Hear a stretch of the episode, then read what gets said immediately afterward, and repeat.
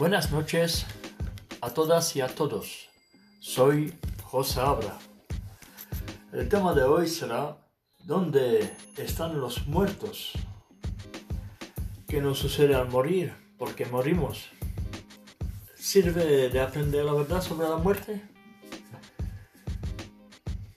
Estas preguntas que la gente se ha hecho por miles de años son fundamentales y las respuestas nos interesan a todos, sin importar quiénes seamos ni dónde vivamos.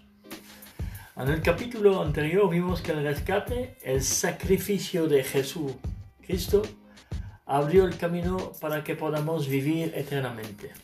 También vimos que la Biblia promete que la muerte no será más. Ve Revelación Apocalipsis 21, 4. Vamos a leer.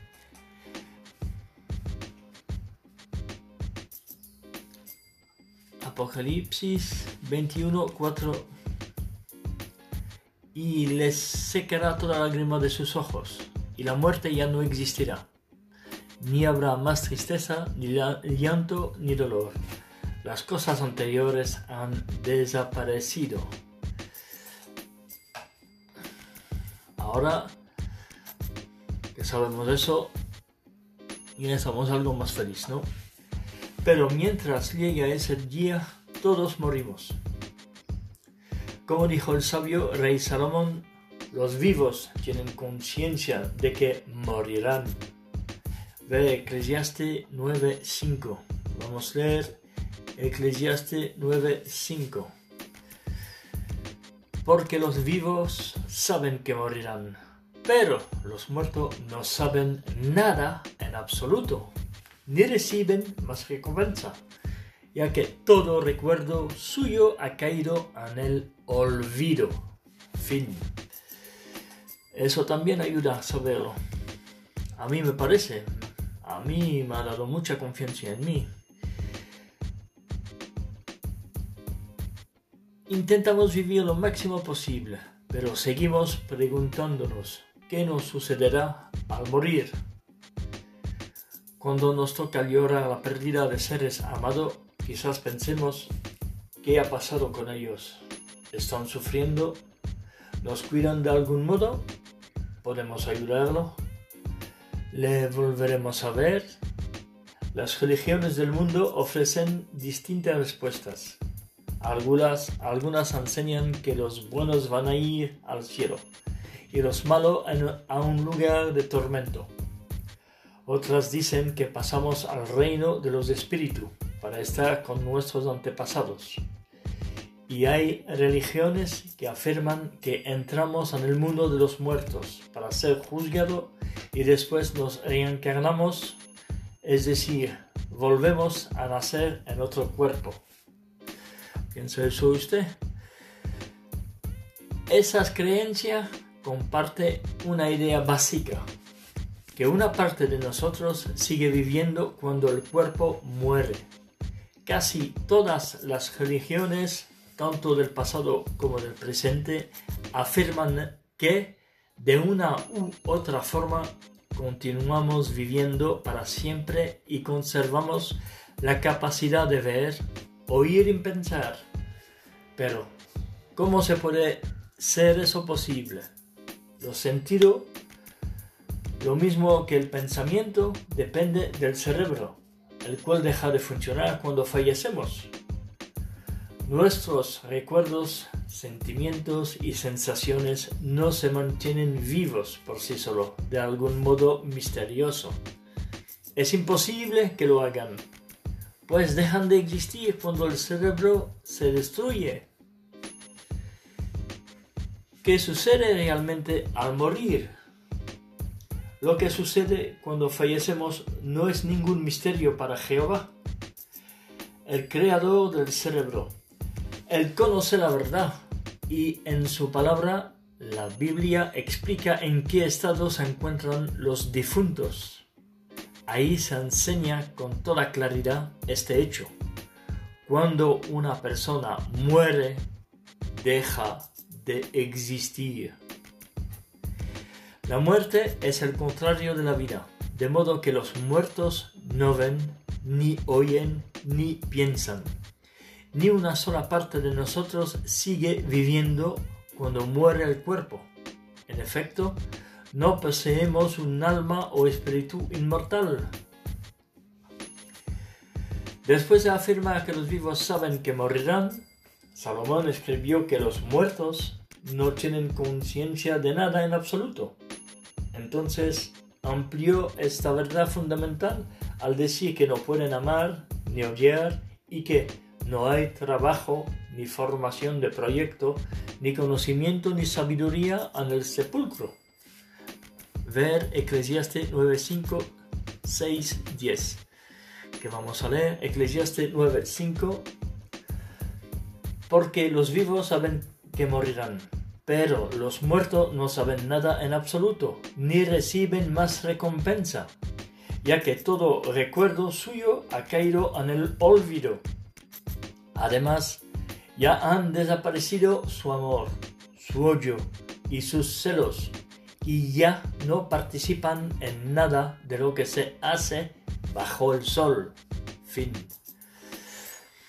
De igual modo, Salmo 146, vamos a leer, Salmo 146, 4. Sale su espíritu y el hombre vuelve al suelo. Ese mismo día se acaban sus pensamientos. Fin. Dice que cuando alguien muere, perecen sus pensamientos. En efecto, se acaban por completo. Lo cierto es que somos inmortales. Mortales, disculpe es que somos mortales y no seguimos viviendo después de la muerte del cuerpo. Nuestra vida es como la llama de una vela.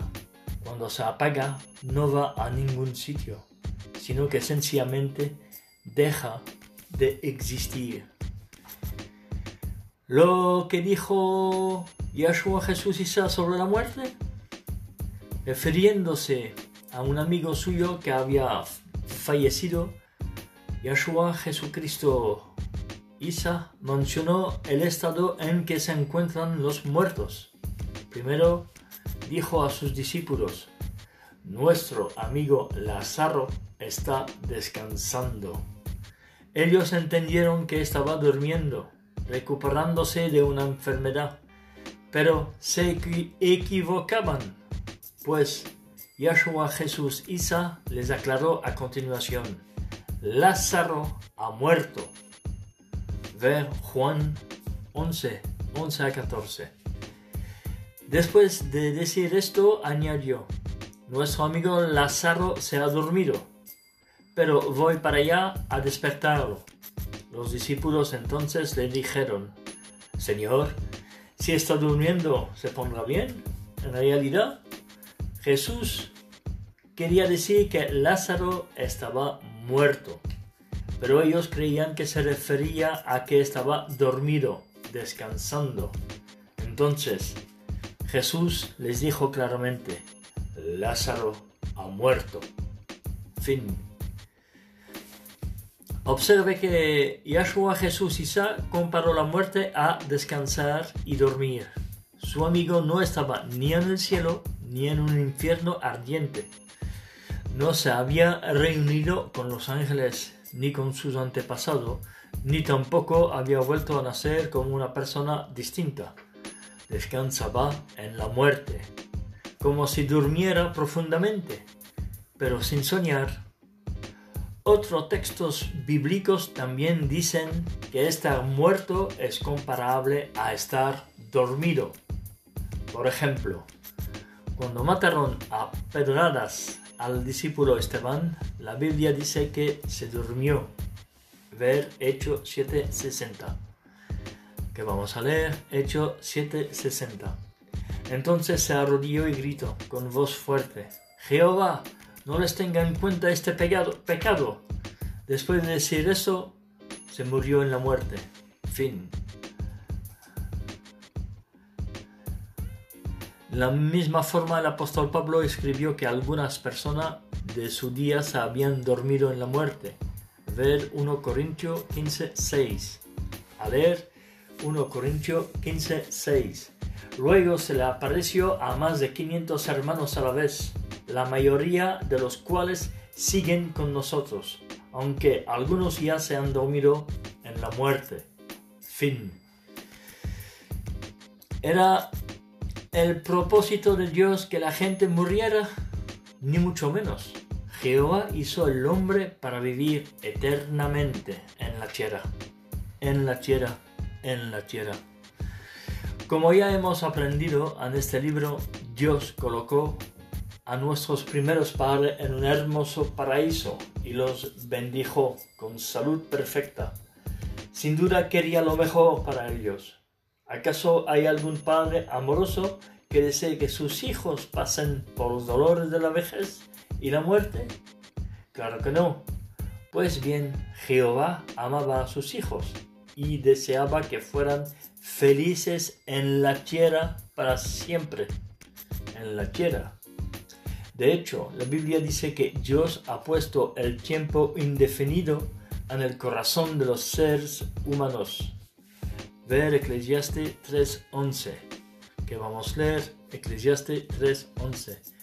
Él lo ha hecho todo hermoso a su debido tiempo. Hasta ha puesto la eternidad en el corazón de ellos. Con todo, la humanidad nunca comprenderá totalmente las obras que el Dios verdadero ha hecho. Fin. Así es, nos ha creado con el deseo de vivir para siempre y ha abierto el camino para que ese deseo se haga realidad. Jehová hizo a los seres humanos para que vivieran eternamente en la tierra, en la tierra, en la tierra. Porque morimos. Entonces, ¿por qué morimos? Para hallar la respuesta tenemos que examinar lo que ocurrió cuando solo había un hombre y una mujer en la tierra. La Biblia explica, Jehová Dios hizo crecer del suelo todo árbol deseable a la vista de uno y bueno para alimento. Ve Génesis 2.9. leemos Génesis 2.9 Así que Jehová Dios hizo crecer del suelo toda clase de árboles agradable a la vista y con frutos buenos para comer. También hizo crecer el árbol de la vida en medio del jardín y el árbol del conocimiento de lo bueno y lo malo. Fin. Sin embargo, había una restricción. Una, solamente una. Dios le dijo a Adán, de todo todo árbol del jardín puedes comer hasta quedar satisfecho. Pero en cuanto al árbol de conocimiento de lo bueno y lo malo, no debes comer de él, porque en el día que comas de él, positivamente morirás. Ve Génesis 2, 16, 17. A leer Génesis 2, 16, 17. Además, Jehová Dios le dio este mandato al hombre. Puedes comer de todos los árboles del jardín hasta quedar satisfecho, pero no debes comer del árbol de conocimiento de lo bueno y lo malo, porque el día en que comas de él, sin falta morirás. Fin. No era un maratón difícil de cumplir, pues había muchos otros árboles de los que Adán y Eva podían comer. Pero se le dio una oportunidad especial de demostrar su gratitud a Dios, quien les había dado todo, lo que incluía la vida perfecta. Al obedecer, también demostrarían que respetaban la autoridad de su Padre Celestial y que deseaban recibir sus amorosas instrucciones. Por desgracias, nuestros primeros padres eligieron desobedecer a Jehová, hablando mediante una serpiente. Satanás, Iblis, le preguntó a Eva, ¿de verdad Dios ha dicho que ustedes no deben comer de todo árbol del jardín? Ella le respondió, del fruto de los árboles del jardín podemos comer, pero en cuanto a comer del fruto del árbol que es en medio del jardín, Dios ha dicho no deben comer de él. No, no deben tocarlo para que no mueran. Ve Génesis 3, 1 a 3. A leer Génesis 3, 1 a 3. Ahora bien, de todos los animales salvajes del campo que Jehová Dios había hecho, la serpiente era el más cauteloso. Ella le preguntó a la mujer, ¿de veras les dijo Dios que no pueden comer de todos los árboles del jardín? La mujer le respondió, podemos comer del fruto de los árboles del jardín, pero del fruto del árbol que es en medio del jardín, Dios dijo, no deben comer de él. No, no deben tocarlo, sino si lo hacen, morirán. Fin. No morirán, dijo Satanás Iblis, porque Dios sabe que en el mismo día que coman de él, tendrán que abrírseles los ojos y tendrán que ser como Dios, conociendo lo bueno y lo malo. Ve Génesis 3, 4, 5. A leer Génesis 3, 4, 5. Antes esto, la serpiente le dijo a la mujer, de ningún modo morirán. De hecho, Dios sabe que el mismo día en que coman de él, se les abrirán los ojos y serán como Dios. Conocerán lo bueno y lo malo. Fin. El diablo quería hacer creer a Eva que a ella le convenía comer del fruto prohibido, según le dijo. Así podría decidir por sí misma lo que estaba bien y lo que estaba mal. En otras palabras, podría hacer lo que quisiera. Satanás Iblis también acusó a Jehová de haber mentido sobre lo que pasaría si comían del fruto. Eva creyó lo que dijo el diablo Satanás.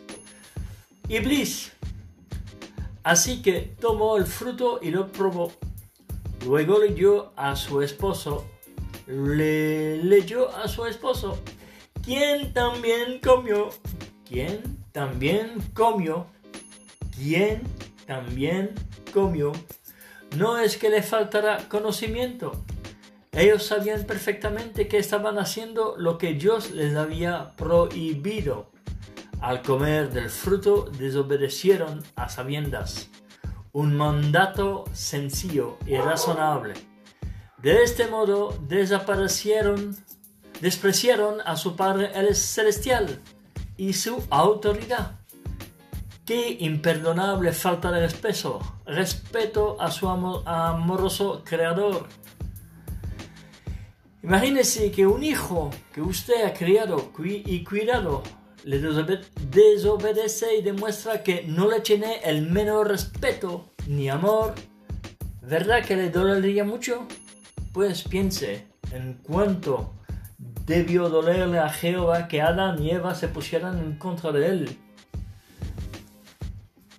Adán fue formado del polvo y al polvo volvió.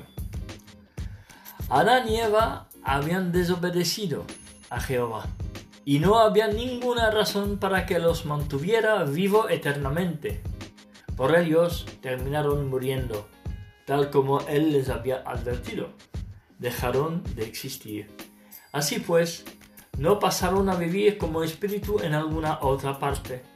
Así lo indican las, las palabras que Jehová dirigió al primer hombre tras pedirle cuenta por su desobediencia.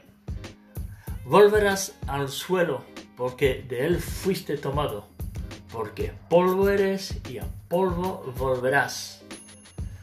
Ve Génesis 3.19. Vamos a leer Génesis 3.19. Con el sudor de tu frente comerás pan hasta que vuelvas al suelo, porque de él fuiste formado, porque polvo eres y al polvo volverás. Fin. Dios había hecho a Adán del polvo del suelo. Ve Génesis 2.7. Ale Génesis 2.7. Y Jehová Dios pasó a formar al hombre del polvo, del suelo y a soplarle el aliento de vida en la nariz y el hombre se convirtió, en un ser vivo. Fin. Antes de eso, Adán no existía. Por lo tanto, cuando Jehová le indicó que volvería al polvo, le estaba diciendo que regresaría a ese mismo estado de inexistencia. Al igual que el polvo del que fue hecho, Adán no, tendría vida. Adán y habrían podido estar vivos hoy, pero murieron porque decidieron desobedecer a Dios y por lo tanto pecaron la razón por la que todos nosotros morimos es que somos descendientes de Adán, quien nos pasó el pecado y la muerte. Ver Romano 5.12. A leer Romano 5.12. Así pues, por medio de un solo hombre, el pecado entró en el mundo, y por medio del pecado entró la muerte y así fue como la muerte se extendió a todos los hombres, porque todos habían pecado. Fin.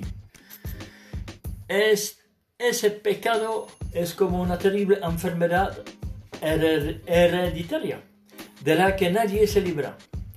Su resultado, la muerte. No es un amigo o una bendición, sino todo lo contrario. Es un enemigo, un enemigo o una maldición ver 1 Corintio 15, 26. A leer 1 Corintio 15, 26. Y el último enemigo, la muerte, será destruido. Destruido. Fin. Qué agradecido podemos estar de que Jehová proporcionará el rescate para liberarnos de este cruel enemigo. ¿Cómo le beneficia conocer la verdad sobre la muerte? Es todo un consuelo saber lo que enseña la Biblia sobre el estado en que se encuentran los muertos. Como hemos visto, no sufren ni sienten dolor. No hay que tenerle miedo, pues no pueden hacernos daño. No necesitan nuestra ayuda, ni tampoco tienen la, capacidad de ayudarnos. Ni ellos pueden hablar con nosotros, ni nosotros con ellos. Hay muchos líderes religiosos que aseguran que pueden ayudar a los difuntos. Y la gente creyendo esa falsedad le da dinero. Pero conocer la verdad impide que nos engañen con esas mentiras. ¿Acepta, ¿Acepta su religión lo que dice la Biblia sobre los difuntos? La mayoría de las religiones no lo hacen. ¿Por qué?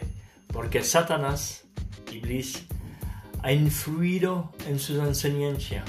Él utiliza la religión falsa para hacer creer a las personas que después de morir seguirían viviendo como espíritu en otro lugar. Además, combina esta mentira con otras para alejar de Jehová Dios a los seres humanos. ¿De qué manera? Como ya vimos, algunas religiones enseñan que los malos sufrirán eternamente en las llamas del infierno. Esa creencia insulta a Jehová, pues Él es un Dios de amor y nunca atormentaría a nadie de esta manera. Ver 1 Juan 4.8. A leer 1 Juan 4.8. El que no ama no ha llegado a conocer a Dios porque Dios es amor. Fin. ¿Qué pensaría usted de un hombre que castigará a su hijo manteniéndole las manos en el fuego por haberle desobedecido? ¿Sentiría respeto por él? ¿Desearía conocerlo siquiera? Desde luego que no. Seguro que le consideraría un individuo muy, muy cruel.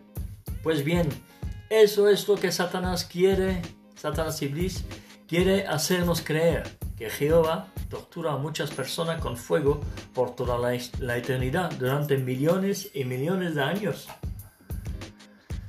Satanás Iblis también usa a algunas religiones para enseñar que los difuntos se convierten en espíritus, a los que los vivos deben respetar y honrar. Según esta creencia, Esos espíritus pueden ser amigos poderosos o enemigos terribles.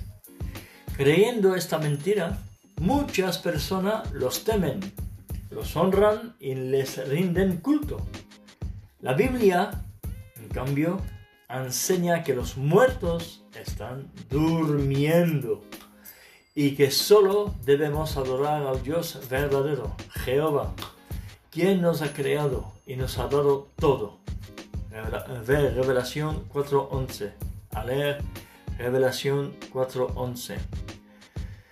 Jehová, nuestro Dios, tú mereces recibir la gloria, la honra y el poder, porque tú creaste todas las cosas, y por tu voluntad llegaron a existir y fueron creadas. Fin. Cuando conocemos la verdad sobre los muertos, ya no nos engañan las mentiras religiosas. Además, entendemos mejor otras enseñanzas de la Biblia, como por, por ejemplo la promesa de vivir eternamente en el paraíso.